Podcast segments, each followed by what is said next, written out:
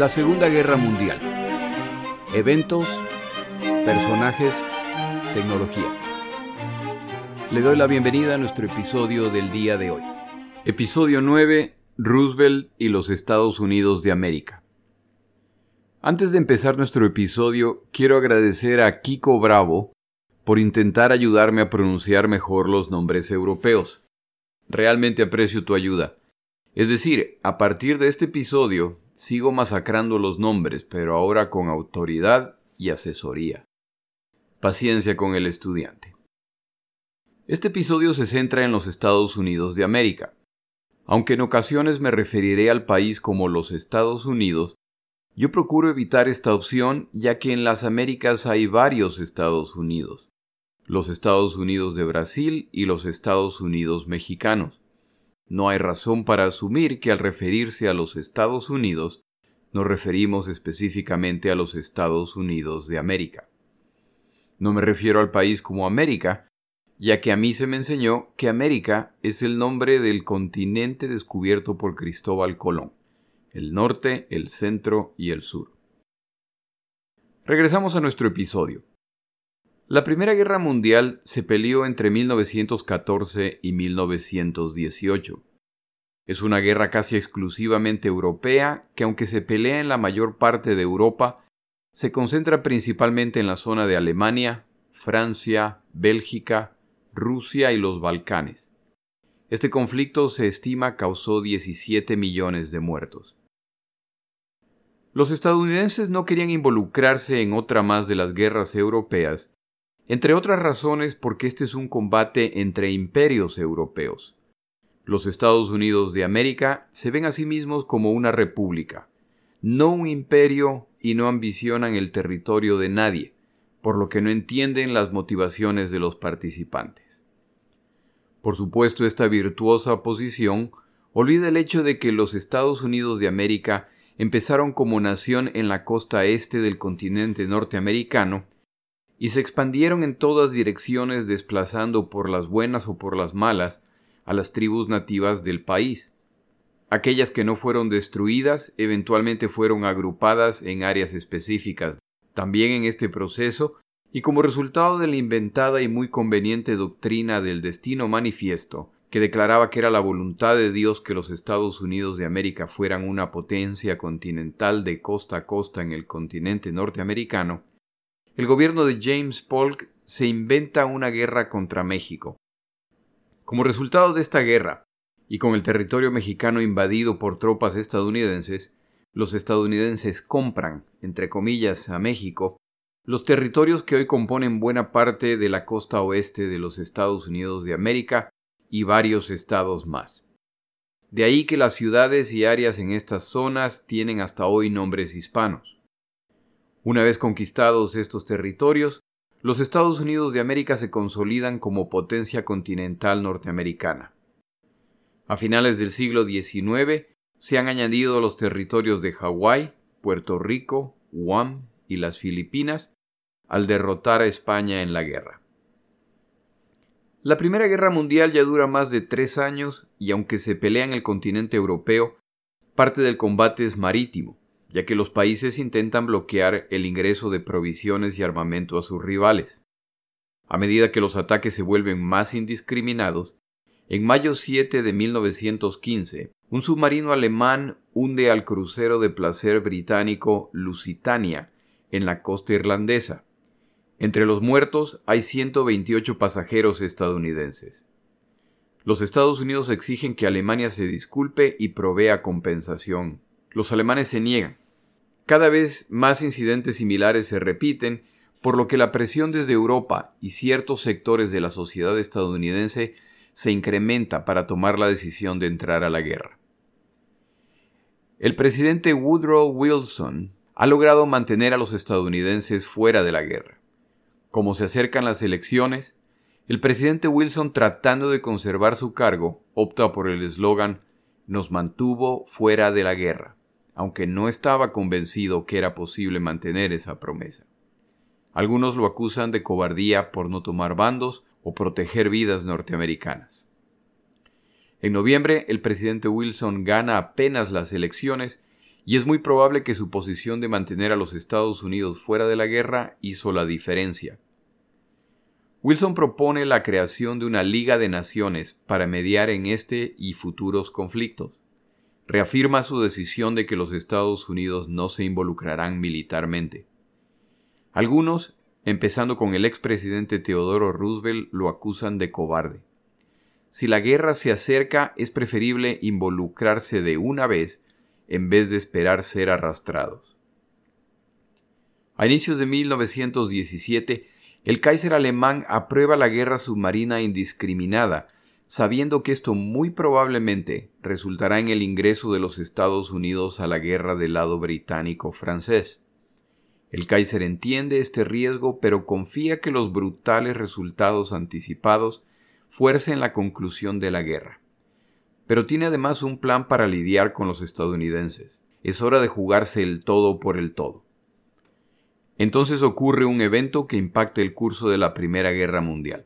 Los británicos interceptan un cable del gobierno alemán dirigido a la Embajada alemana en México en el que se busca explorar la idea de comunicar el incremento de las operaciones submarinas al gobierno del presidente Venustiano Carranza Garza y ver la posibilidad de que México ingrese a la guerra del lado alemán. Los alemanes están convencidos que los británicos pronto perderán la guerra y que entonces alemanes y mexicanos iniciarán una guerra contra los Estados Unidos de América para reconquistar los territorios perdidos el siglo pasado. Los británicos, acertadamente, consideran esta información crucial para que los estadounidenses ingresen a la guerra. Pero no es posible entregar esta información al gobierno estadounidense directamente ya que esto confirma que los británicos los están espiando. Es importante entender que en tiempos de guerra todos espían a sus enemigos y a sus amigos, pero esto no se puede admitir. Tras el esfuerzo brillante de espionaje, los británicos logran obtener una copia casi perfecta del documento recibido por la Oficina Telegráfica Mexicana. Esta es información que se puede entregar a los Estados Unidos alegando que se compró en México. En febrero 25 de 1917, el telegrama se presenta al presidente Wilson. El presidente duda de la veracidad del documento, pero en las siguientes semanas múltiples navíos son hundidos, incluyendo embarcaciones estadounidenses. Esto confirma la legitimidad del telegrama interceptado y decide el ingreso de los Estados Unidos de América a la Primera Guerra Mundial. A propósito, no existe evidencia de que el gobierno mexicano consideró esta oferta. En febrero 28, y en busca de apoyo popular por la decisión que pronto tomará, el presidente Wilson filtra una copia del telegrama a la prensa. La indignación nacional se encarga del resto. El 2 de abril de 1917, en un discurso ante el Congreso estadounidense, Wilson pide al Congreso que se reconozca que como resultado de su campaña indiscriminada de ataques submarinos, Alemania se encuentra en guerra no solamente contra Europa, sino contra la humanidad. El 4 de abril se debate la solicitud presidencial y se acepta la declaración de guerra contra Alemania. El subsecretario de la Armada estadounidense, Franklin Roosevelt, planeaba cómo colaborar con británicos y franceses. Más de un millón de soldados estadounidenses pelearán en la Primera Guerra Mundial. En 1918 hay elecciones en los Estados Unidos y el Partido Demócrata, el partido de Wilson, pierde puestos en el Congreso. Esta derrota electoral tendrá un significativo impacto en la historia del planeta, ya que limita el poder de Wilson en el Congreso y resultará en el bloqueo de la participación de los Estados Unidos en la Liga de Naciones. Esta ausencia limita considerablemente la eficiencia e impacto de este organismo recién nacido. El 4 de noviembre de 1918, un día antes de las elecciones estadounidenses, se acuerdan los términos de la rendición alemana. El 10 de noviembre de 1918, el Kaiser alemán escapa. Se firma un armisticio y la Primera Guerra Mundial termina. Durante los 19 meses de participación de los aproximadamente un millón de militares estadounidenses, más de 100.000 combatientes estadounidenses mueren. el ingreso estadounidense no solo con su fuerza militar, sino además con la fortaleza industrial, es el golpe final a las opciones alemanas. Para mayo de 1919, los vencedores presentan a Alemania los detalles de las reparaciones por la guerra a través del Tratado de Versalles, del cual hablaremos en otro capítulo. Pero por lo pronto es suficiente decir que viene un delicado tiempo de recuperación económica en el cual Alemania ha terminado en una situación precaria debido a las durísimas sanciones impuestas. A los eventos de la Primera Guerra Mundial le sigue la década de los años 20, una década llena de esperanza en que el valor de las acciones de todo tipo de empresas se incrementó dando la apariencia de que la riqueza nunca dejaría de crecer, lo que llevó a especulación hasta niveles nunca antes alcanzados, hasta que en septiembre 4 de 1929 los precios de las acciones empiezan a caer, lo que poco a poco se transforma en un pánico que culmina el martes 29 de octubre, cuando el mercado bursátil colapsa en el día conocido como el martes negro. Estos eventos tienen impacto global y transforman a millonarios en indigentes en cuestión de días y pone a la población común en una situación desesperada como resultado del cierre de empresas y el desempleo masivo. Los ingresos individuales, la recaudación tributaria y las utilidades se desploman. La década de los 30 se ve, por lo tanto, como una época de recuperación económica, lo que incluye, por supuesto, reducir gastos. Hay muchos países que se comprometen a reducir sus gastos militares. Esto se hace a través de compromisos bilaterales que buscan mantener el balance armamentístico. Aunque estos eventos tuvieron un efecto devastador alrededor del planeta, tiene un impacto particular en Alemania, una nación que ya de por sí llevaba la amargura resultante de las sanciones impuestas como reparaciones de la Primera Guerra Mundial. Cuando las finanzas internacionales colapsan, Alemania, que dependía profundamente de los créditos internacionales, en particular desde los Estados Unidos, se le cierran las líneas de crédito y entran en una seria crisis financiera. Los nacionalsocialistas, comúnmente conocidos como nazis, y su líder Adolfo Hitler han encontrado su momento para ascender al poder. Antes de continuar nuestro episodio, tomamos una breve pausa.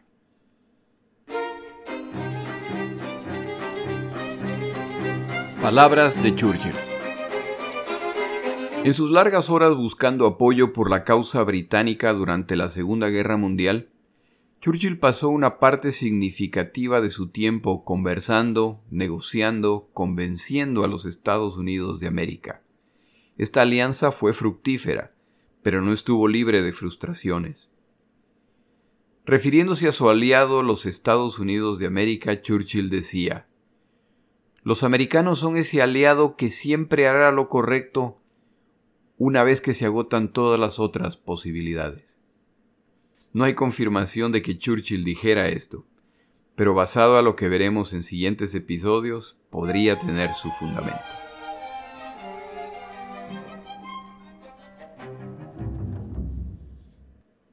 El presidente Franklin Roosevelt. Con los eventos de 1929 y el inicio de la Gran Depresión, los Estados Unidos de América se encuentran en serios problemas. En 1931, Franklin Roosevelt es elegido presidente y desde el inicio de su presidencia implementa un plan llamado el Nuevo Acuerdo, que busca rescatar la economía estadounidense y abrir oportunidades para la población. Franklin Delano Roosevelt nace el 30 de enero de 1882 en Nueva York. Empieza su carrera política como senador por el estado de Nueva York. Fue partícipe en el gobierno de Wilson como vicesecretario de la Armada. Continuó su carrera política como binomio de James Cox, pero son derrotados en las elecciones. Para 1931 será elegido presidente de los Estados Unidos.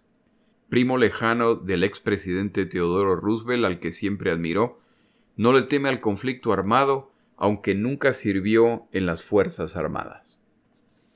En 1921 contrae poliomielitis y como resultado de esta enfermedad pierde el control de sus piernas. Aunque intenta recuperarse, nunca volverá a caminar sin la ayuda de arneses de apoyo. Vivirá gran parte de su carrera política pretendiendo que su discapacidad no existe. Solo hasta los últimos días de su vida el público estadounidense verá la verdadera condición de su presidente. Con el paso de los años y como resultado del estrés de la guerra y hábitos poco saludables, padecimientos médicos se sumarán. Pero Franklin Roosevelt no acepta la idea de que alguien más pueda dirigir el destino del pueblo estadounidense. Al poco tiempo de ser elegido presidente en 1932, se produce en los Estados Unidos otro evento de proporciones bíblicas como resultado del maltrato de la tierra. Se lo conoció como el tazón de polvo, Dust Bowl en inglés, y fue una serie de tormentas de arena como resultado de la aridez en los estados de Texas, Oklahoma, Nuevo México y Kansas debido a malas prácticas de cultivo. Este evento tuvo un impacto económico significativo en la economía estadounidense que ya padecía los efectos de la Gran Depresión. Sus iniciativas de recuperación económica son exitosas y es reelegido en 1935. Como ya se empiezan a volver evidentes los crecientes problemas en Europa, su campaña política se centra en el aislamiento de los Estados Unidos. Durante su administración emite una ley de embargo de armas para todos los países que se encuentren en guerra. No hay provisión en caso de agresión. En 1937 Japón invade China. Roosevelt condena que naciones invadan a otras para alcanzar sus objetivos nacionales. Es de la opinión que la comunidad internacional debe involucrarse en este tipo de evento. Es criticado y se le advierte que su comportamiento es similar al del presidente Wilson en la Primera Guerra Mundial. El pueblo estadounidense no tiene ningún interés en involucrarse en guerras foráneas. El Congreso estadounidense intenta pasar una ley por la cual el presidente debe llamar a un referéndum en caso de que quiera declarar la guerra.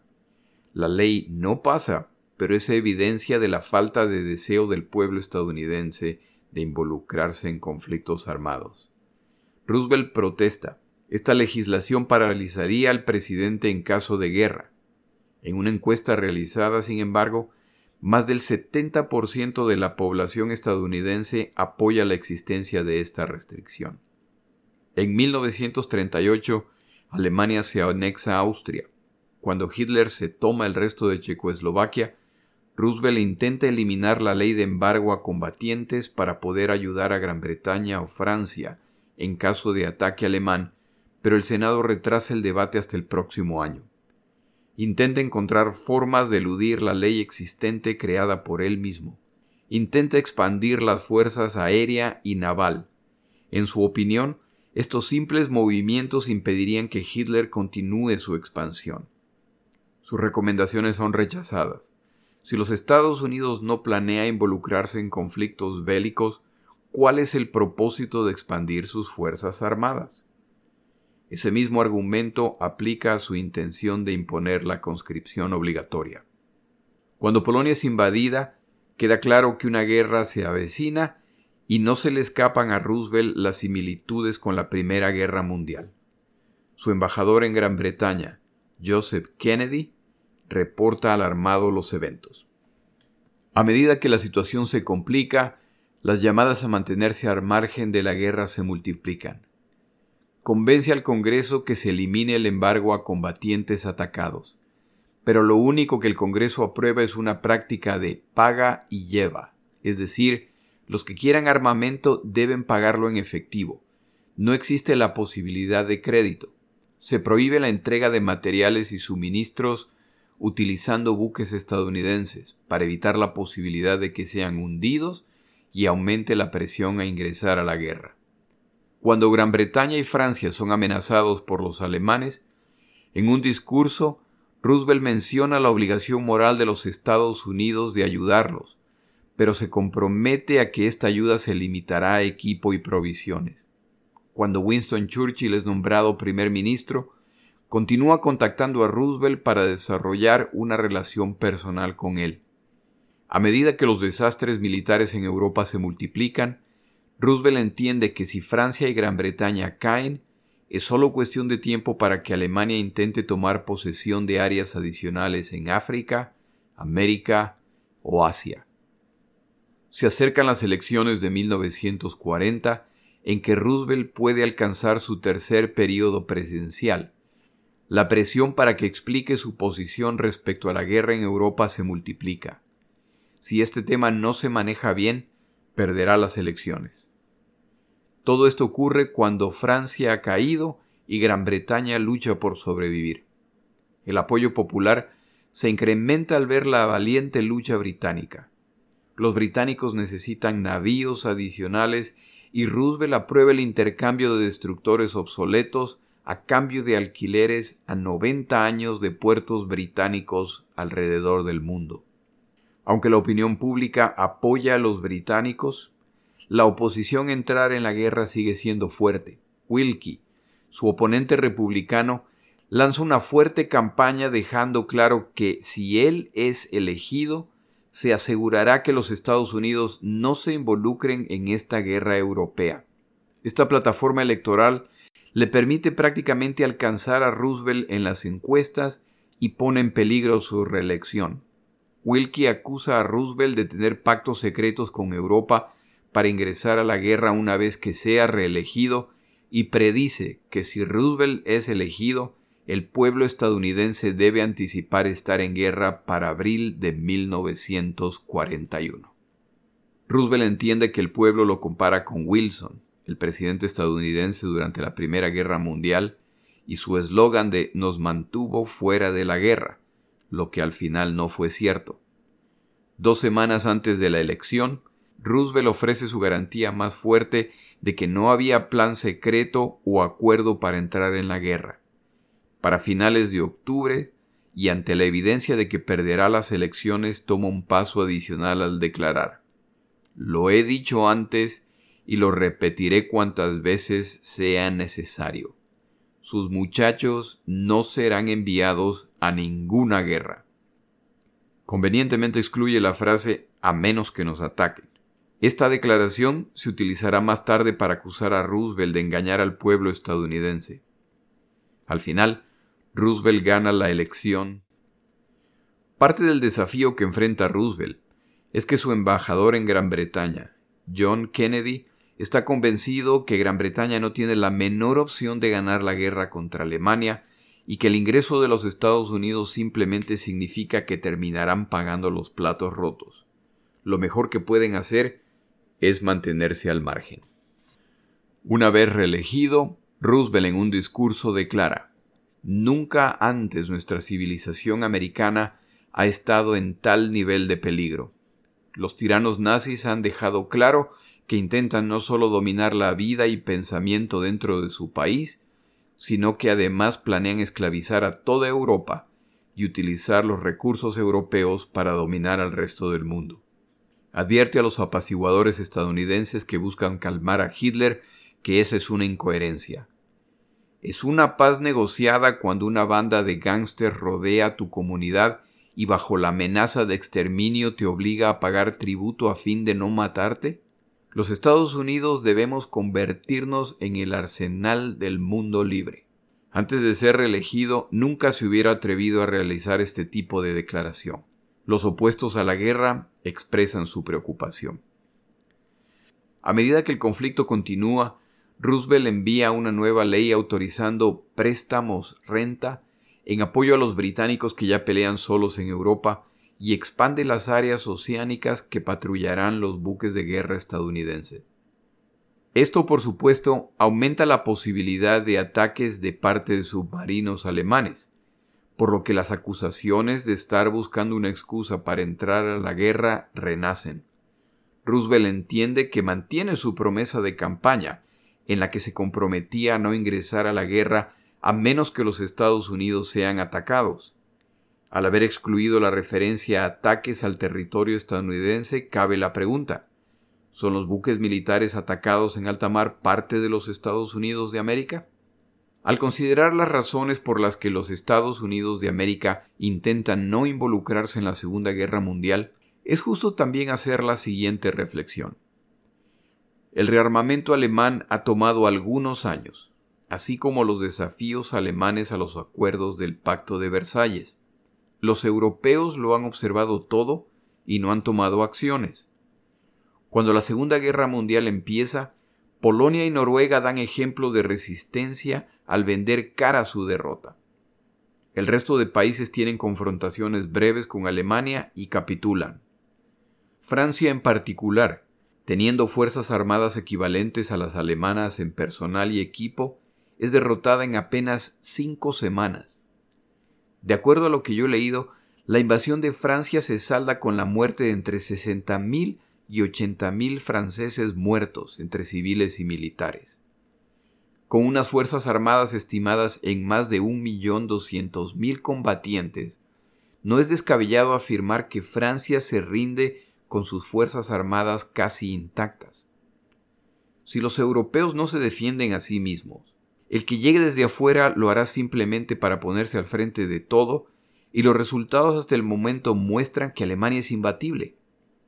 Una vez que Gran Bretaña caiga, Europa quedará blindada a los estadounidenses. En ese momento se verá si los alemanes tienen planes adicionales de conquista. En resumen, para el momento en que la Segunda Guerra Mundial se inicia, las condiciones económicas, políticas, sociales y militares en los Estados Unidos de América claramente indican que no están preparados para o que tienen interés en un conflicto de esta magnitud. A la larga, a pesar de que el presidente Roosevelt ve las terribles perspectivas que le esperan al mundo libre e intenta ayudar a los británicos, los Estados Unidos de América no se involucrarán en la Segunda Guerra Mundial hasta que se vieron forzados a hacerlo. La última esperanza para detener a los alemanes son los británicos. La mayor parte del mundo, sin embargo, está convencida que están a semanas de su derrota o de su capitulación.